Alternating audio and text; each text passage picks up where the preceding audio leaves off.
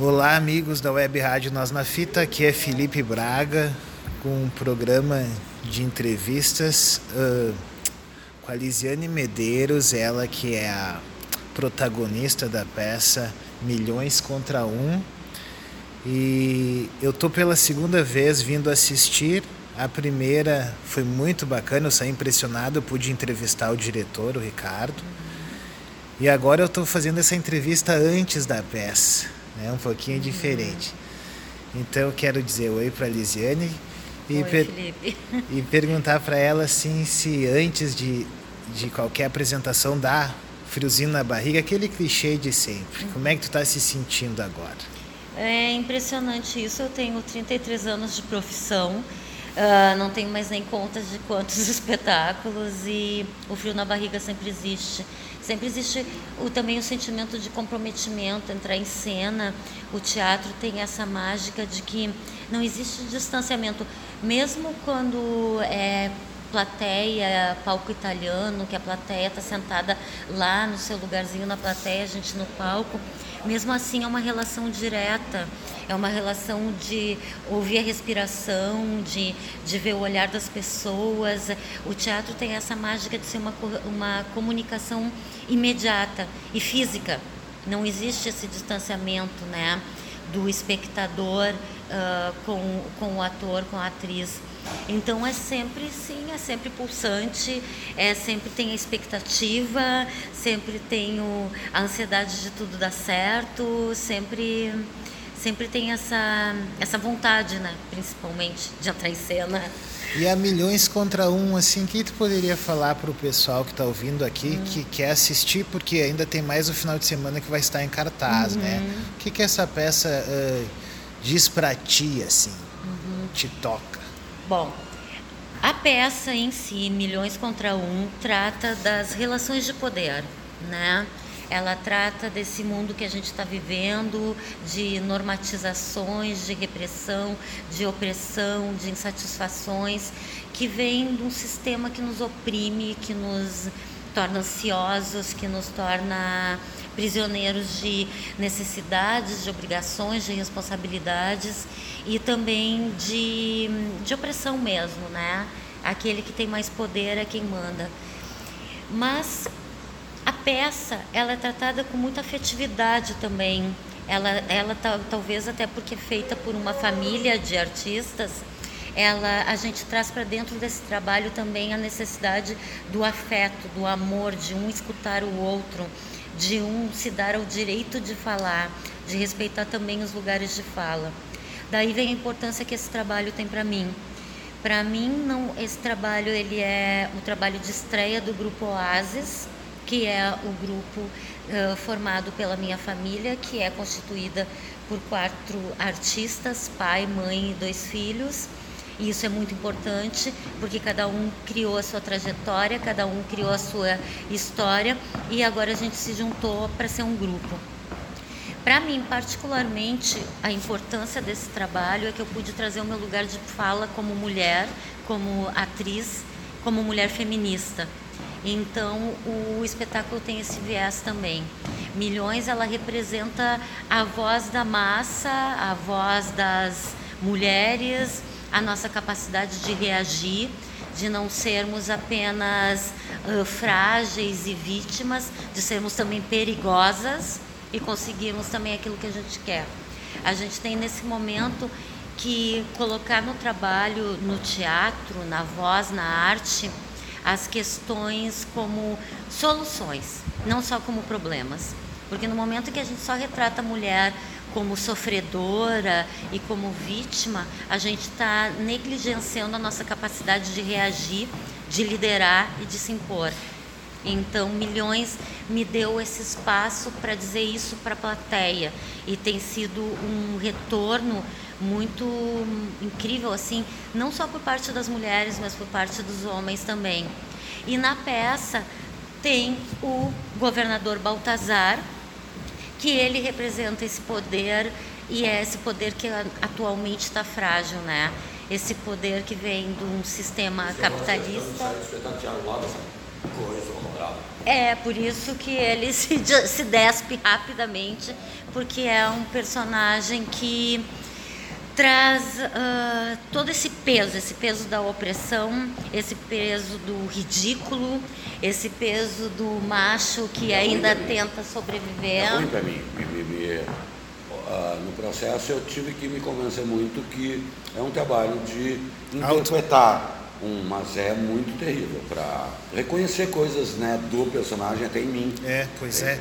Isso eu também como homem, daí chegando nesse caminho, uh, até o próprio Jung na psicologia analítica já propunha que, que o homem tinha o domínio do mundo físico e a mulher o mundo do o domínio do mundo psicológico. é. Então eu vejo bastante isso na peça também. Uhum. Eu fico até por fiquei por vezes com pena do governador, uhum. né? Porque ele também tá, né? De certa forma, assim, visto por todos os ângulos, acusado, né? E também é. É, ele é um arquétipo do machismo, ou desse machismo tóxico, e eu mesmo sinto um pouco de pena dele. Mas pensando bem, não dá para ter. Não dá para ter, porque é uma coisa que, se tu tiver pena, tu vai corroborar. E tu vai dar arma para ele se manter agarradinho na, no, no conforto uh, de de, de, de dominador que é muito uh, uh, confortável há milênios para nós homens, né? Então tá, tá, né? É. Então, é, é, é não é para ter. É, é, claro que sim, como personagem ali durante a história, durante o desenvolvimento, a gente também cria afeto pela personagem, afinal ele está ali também aberto a esse julgamento e a, e, a, e a esse questionamento todo e é um ser humano. Mas em termos sociais, é, o que a peça traz é não, não é momento da gente relevar e sentir pena, é momento de uma mudança radical e mesmo, mesmo na sociedade e de uma sociedade que a gente tem que entender também, eu entendo como mulher, como feminista, que a minha ideia não é acabar com os homens na sociedade. A minha ideia é que a gente Uh, tenho dois filhos que a gente procurou criar dentro de uma forma o mais humana possível e vendo gente como gente, não como gênero, né? Mas o que, o que é importante nesse momento é que o homem aceite a liderança da mulher e que a gente consiga viver no mundo compartilhando essa, essa liderança. Isso ainda é bastante utópico dentro de, de, de um determinado prisma, porque a violência está aí, o feminicídio está aí, a violência está aí, a opressão está aí, mas a gente tem que pensar também em termos de futuro. Eu trabalho com crianças, eu, eu, eu trabalho com teatro e educação, eu trabalho com crianças, com meninos e meninas, e, e o meu anseio é que essas crianças daqui 20, 30 anos estejam vivendo e compartilhando uma sociedade mais uh, generosa e mais justa em termos de compartilhamento de gêneros, né? Então o que a gente tem que fazer é, é exercer esse, esse, esse potencial de, de, de liderança, né? E aí, se não aceitarem, problema deles. Agora falando um pouquinho sobre a construção cênica uhum. uh, e sobre as sombras, jogo de luzes, uhum. os efeitos sonoros que são uma atração à parte do espetáculo, né? Uhum. Porque para quem quiser vir, eu vim, comprovei, né? Agora vou ver pela segunda vez que é uma uma coisa quase cinematográfica que a gente presencia em cena. Então poderia falar um pouquinho sobre quem fez isso, se é a família, se tem um, um uhum. cara responsável. Uma... Eu vou passar, o Carlos Azevedo pode entrar na entrevista agora, meu parceiro de cena, fala um pouco disso. É, a construção toda da técnica em volta do, do, do, do espetáculo, que não existe em volta, na realidade é dentro da cena, é, foi pensado desde, no processo pelos dois criadores, que são o Casimiro, né, que é o designer de luz, e o Vitório, que é o compositor da trilha e, e, e designer do, do, da sonoplastia do espetáculo. Eles, por acaso, são nossos filhos, mas, mas é, por, é por acaso mesmo, porque eles são dois super profissionais que trabalham com outros grupos, então eles têm uma carreira super construída muito antes de, de a gente se juntar, assim como eu e ela. E o Casimiro e o Vitório tem uma relação com esse texto muito antiga, eles vêm desde que eles eram crianças esse texto. A gente falando, burilando, eles com 12 anos, 13 anos dando opinião, é isto. Então, foi crescendo provavelmente essa segurança de, de como colocar o trabalho uh, no projeto muito antes da gente começar a ensaiar. Então, quando começou o processo e a gente começou a brincar com a coisa das cadeiras, começou a transformar nisto que é um milhões, eles foram pensando junto. E a coisa é genial de eu, eu de dentro de cena, eu me eu me sinto Claro, aquela porcentagem, 3% que eu consigo separar da personagem em cena e consigo sentir o que está acontecendo, é impressionante. Tu vê uma caixa de som se deslocando, ou a, Lisiane está dando um texto aqui e tem um microfone do celular captando e jogando na caixa que está embaixo. Então é, é, muito doido a movimentação do som, porque a luz, eu sou iluminador também, então a luz eu estou acostumado a, a criar, a pensar, pensar coisas loucas mas o trabalho do Casimiro também é impressionante, porque uh, eu vejo coisas hoje, depois de 20 espetáculos, que eu não tinha noção. Coisas de sombra, desse tipo de coisa que, que, que o público uh, consegue perceber melhor do que eu. E, e, a coisa da projeção da cabeça da, da Aninhas, na, que é para mim uma hora muito doida, uh, eu consigo contracenar com uma super sombra, uma cabeça enorme de uma mulher, que eu estou falando que é aquilo é, um, é, um, é uma coisa muito doida como, uh, como uh, impulso do meu personagem. Aquilo ali é impressionante, eu me sinto realmente. A, a minha minimização ali, a minha, meu esmagar, é projetado por essa tremenda figura ali, e eu sinto mesmo que eu, ah, deu ali, deu. É, então, o Casemiro faz essa pesquisa em cima do que era escuro, em cima das sombras, em cima. A, acaba que as sombras que ele projeta são outra narrativa dentro do que está acontecendo entre as, as duas personagens em cena. Então é muito louco, é muito maravilhoso de ver. Assim como essa coisa do, do, do som, né, da trilha sonora nos acompanhar porque tanto a luz quanto a trilha sonora nos acompanham dentro da cena. Então é muito doido quando tu não é o ator buscando a luz e, e, e, e, acompanhando a trilha sonora, é a luz e a trilha sonora acompanhando o ator, é muito diferente. E no caso da luz, que tu, é. hoje em dia tu existe, moving e tal, tu tem muita coisa tecnológica, é. mas o som, a possibilidade de ter essas três, quatro caixas de som pequenas, com um super rendimento, e que elas simplesmente se deslocam. Elas, elas passam, tem uma hora do espetáculo que o Vitório passa comigo, com, com o som andando. Eu digo, gente, que é isso? Pois é, não, para tipo situar parece até um efeito em 3D, né? Um efeito sonoro em 3D, Exatamente. assim, que tu vai captando, não sabe onde é que o som Exato. vem, né? Que normalmente o pessoal faz isso fazendo um jogo de, de jogar nas caixas, de uma caixa para outra. Mas tu tu entender a coisa se deslocando é muito doido, é muito doido. O, e também daí veio a, o, o, Ricardo Zigomati, que é o diretor do espetáculo, que a gente já tinha uma relação muito antiga com ele, de afetividade, de, de também assim de identidade artística. O Ricardo ele, ele trouxe essa questão, essa identidade da performance para dentro do trabalho. E quando a gente optou por usar cadeiras como cenário, e, o, e a gente foi trabalhando essa coisa da espiral em torno de uma mesa, e o público sentado em torno de nós foi se criando também a partir disso essa possibilidade de toda essa de toda essa roupagem que o público está acompanhando que a gente chama de protagonismo de plateia.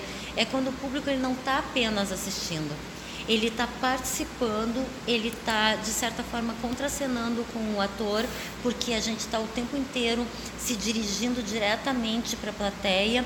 E isso acontece não naquele sentido cansativo do, da, do teatro interativo, de forçar o envolvimento da plateia. Não, a plateia está ali sentada em torno de nós, mas é como se estivesse, como a gente está aqui agora, sentados um em frente ao outro, conversando sabe? Batendo um papo e com muitas coisas acontecendo em, em torno, como no cotidiano. Tu está conversando com uma pessoa e está indo pegar uma xícara e está indo. E acaba isso se tornando uma coisa muito interessante também para nós nessa relação com o público, porque gera um afeto muito grande da nossa parte em relação com quem está assistindo sabe? A cumplicidade, a o olhar. É muito viva, a energia é profundamente viva. A gente é. tem isso é porque a, a plateia fica dentro do, do, do espaço cênico. É, sim. do espaço cênico, né? Eu uhum. levei uma, uma surpresa, às vezes nem é bom dizer, porque aquela surpresa é tão bacana, né? Uhum. Mas tem toda essa condição então da plateia participar. Né? É, a plateia é o nosso cenário, né? A plateia é o nosso cenário e isso é maravilhoso. Isso torna o nosso trabalho muito diferente, é, é profundamente diferente. Tu trabalhar com uma, uma, uma relação de quarta parede, né, o distanciamento, uh, mesmo que tu tenha que, que tu tenha quebra de quarta parede, que tu, tu olhe para a plateia e tal, não é a mesma coisa. É um bloco de energia lá e um bloco aqui. No Milhões é tudo muito junto, é tudo muito junto. O público está se olhando de frente. Aí, é. aí a energia. Tanto que é, é, a gente sabe que cada espetáculo é muito diferente. É muito diferente. Uhum. É muito. Extremamente. Porque, claro, a gente tem o nosso pá, pá, pá, pá, pá, pá, pá. Tu está acostumado a chegar lá, tu entra em cena, tu até cuida para isso não se tornar mecânico. A gente cuida para não mecanizar, já que tu sabe. Mas no Milhões não tem isso. Cada vez que dá o blackout é uma reação. A gente não sabe como vai ser. Ser é a reação da plateia. Então, para nós é sempre uma, uma novidade, às vezes assusta. A gente vai seguir com a peça, obviamente. Agora a gente vai concentrar em, em tentar entrar em festivais, em viajar, em... mas esporadicamente faremos em Porto Alegre, sim. Mas pretendem então uh, apresentar fora do estado agora? Sim, agora é contatos para sair. Agora a gente a, a peça. O dramaturgo é um português, a gente tentará fazer é, contato, ele é, é, um cara muito respeitado em Portugal, Sim. vamos tentar chegar.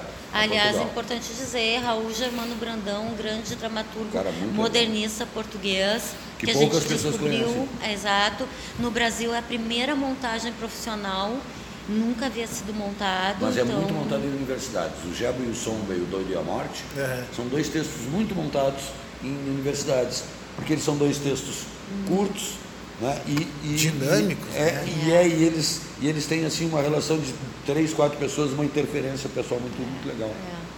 E aí é isso, agora a gente pretende circular com a peça, teve ótimas críticas, teve uma recepção muito boa do público e da classe teatral também. Porque nós então, temos agora... uma vantagem, o equipamento todo é nosso. Uhum. Nós viajamos, o que, que nós precisamos?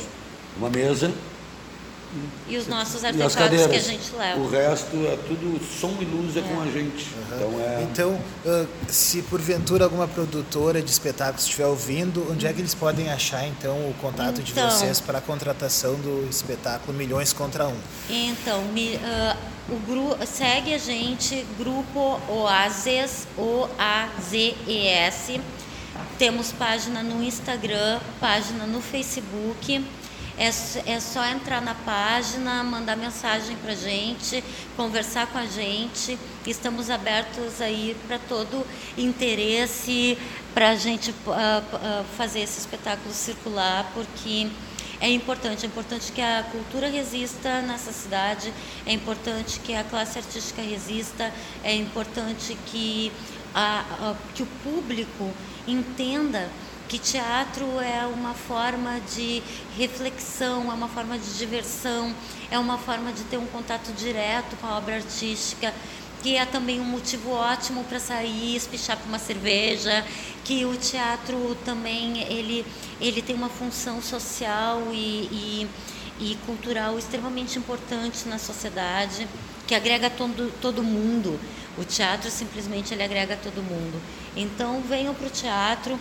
Não, assistam Milhões contra Um, mas assistam também todos os espetáculos que estão em Porto Alegre. Porto Alegre é uma cidade efervescente de cultura, de produção teatral. Onde quer que a gente que viaja muito para outros lugares do país e do mundo, onde a gente chega, o nosso trabalho tem reconhecimento do valor artístico, do valor uh, estético e então do valor é um, Porto Alegre é uma cidade que faz muito pesquisa, experimentação, projetos diferentes e está na hora do povo daqui nos, nos reconhecer também e estar tá aqui com a gente. Agora que a gente já falou de quase tudo, assim, da uhum. parte séria, assim, te perguntar uh, um nome de uma atriz, um nome de um ator que tu goste muito, assim, que seja referência para uhum. ti. Pode ser no teatro, pode ser no cinema, alguma coisa que as pessoas pudessem ir atrás. Bom, a atriz, a atriz para quem eu bato cabeça, me ajoelho e tem para mim assim é um monstro sagrado é Araci Esteves. Araci Esteves é uma atriz gaúcha, já fez muito cinema, faz teatro desde a década de 60, é uma mulher incrível, com um histórico incrível, já fez novelas aí também, mas o lance dela é a relevância que ela tem, assim, é uma mulher em quem a gente se espelhar, não, não existe isso, cada um constrói a sua trajetória, mas é uma mulher que me inspira, então, Araci Esteves é essa mulher. Daí, se a gente vai pensar, ah, vamos então citar uma hollywoodiana aí, é. para ela não, não parecer Sim. pedante. Para sempre, Bette Davis. Bette é, Davis. A, é a grande, uma mulher transformadora, transgressora, intensa, que sofreu também muitos estigmas e uma atriz maravilhosa. Então, Araci Esteves e Bette Davis, amém. E um ator, só um ator, então, já que. Uhum. que, que tu, com e... quem tu gostaria de contracenar, assim? Então, eu, eu não sendo demagógica, eu estou contracenando com um cara que não só para fazer parte da minha vida, mas por ser um grande ator e um cara assim que tem uma compreensão da arte, do fazer teatral, que é um operário da arte admirável, é o Carlos Azevedo, sim, meu parceiro de cena. Tenho o maior orgulho de estar com ele em cena. E pela primeira vez a gente, apesar de estarmos juntos há quase 30 anos, pela primeira vez a gente está tendo essa alegria de compartilhar a cena. Então, Carlos Azevedo com certeza é um referencial para mim. E um outro grande ator que eu poderia citar curto muito o Marcello Mastroianni, curto muito gosto muito do Daniel Day-Lewis e, e aqui em Porto Alegre tem também um vozeirão que eu amo, que é o Luiz Paulo Vasconcelos, que é um grande cara de teatro. Enfim, ai, são tantos. É injusto até citar alguém, tem muita ah, eu gente. Eu pergunto isso porque aqueles que gostam muito de cinema, teatro, eles vão atrás daí só para curtir, né, esses vão, nomes. Vão atrás, vão atrás. Vão atrás de tudo, gente. A arte é, é tudo, cultura é tudo, vão atrás de tudo, se alimentem de arte Parem de ficar só, só achando que arte é, é diversão, arte é conhecimento, é enriquecimento humano. E mesmo quando é só diversão, está enriquecendo também. Então tá, eu tive o prazer de conversar com a Lisiane Medeiros, essa diva aqui do, do Teatro Gaúcho, de Porto Alegre principalmente e com o seu parceiro, Casimiro. O Carlos Azevedo. Carlos Azevedo, desculpe. Casimiro também é parceiro, mas é o ah, filho. Ah, sim, daí que eu me confundi, então. Ele que é um dos responsáveis pela, uhum. pela trilha. É, o Casimiro é o designer de luz e o Vitório Azevedo é o responsável pela trilha sonora. Os dois filhos. Os dois filhos. Que bacana, né? Grupo Ases em Família. Então, muito obrigado, Lisiane. A gente que agradece. Olha, o eu... Nós da Fita, assim, já virou parceiro, já, já é parceria. Ah, muito obrigado. Então, até a próxima. Agora eu vou ter a honra de assistir a peça que está começando. Eu estou bem no meio do palco aqui.